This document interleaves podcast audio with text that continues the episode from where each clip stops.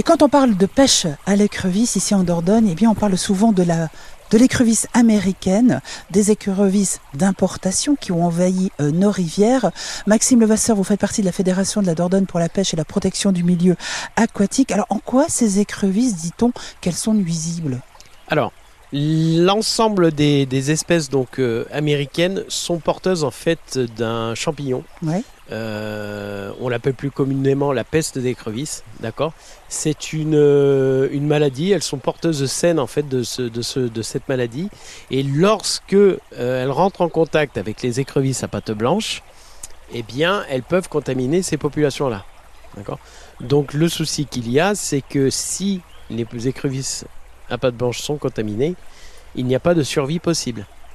Il y a 100% de mortalité. Est-ce qu'elle ne contamine que les écrevisses à pattes blanches ou également le milieu aquatique? Alors, elle contamine les écrevisses à pattes blanches, mais étant donné qu'en général les écrevisses signalent restent dans le cours d'eau, on va dire qu'inévitablement le champignon est présent, quoi qu'il arrive, dans le, dans, le secteur là où il y a de l'écrevisse signale. Euh, quelles sont les mesures qui sont prises justement pour combattre ces écrevisses? Et empêcher justement le développement de ce champignon Alors, déjà, il y a, euh, lorsque l'on va pêcher ces écrevisses-là, nous avons interdiction de les remettre à l'eau. D'accord? Ce sont des espèces donc, qui sont nuisibles. Donc on doit garder ces écrevisses-là et surtout on doit les tuer en fait avant de les transporter. Obligatoirement. Voilà, pour éviter euh, d'éventuels repeuplements euh, sur d'autres cours d'eau. Donc ça c'est le côté réglementation.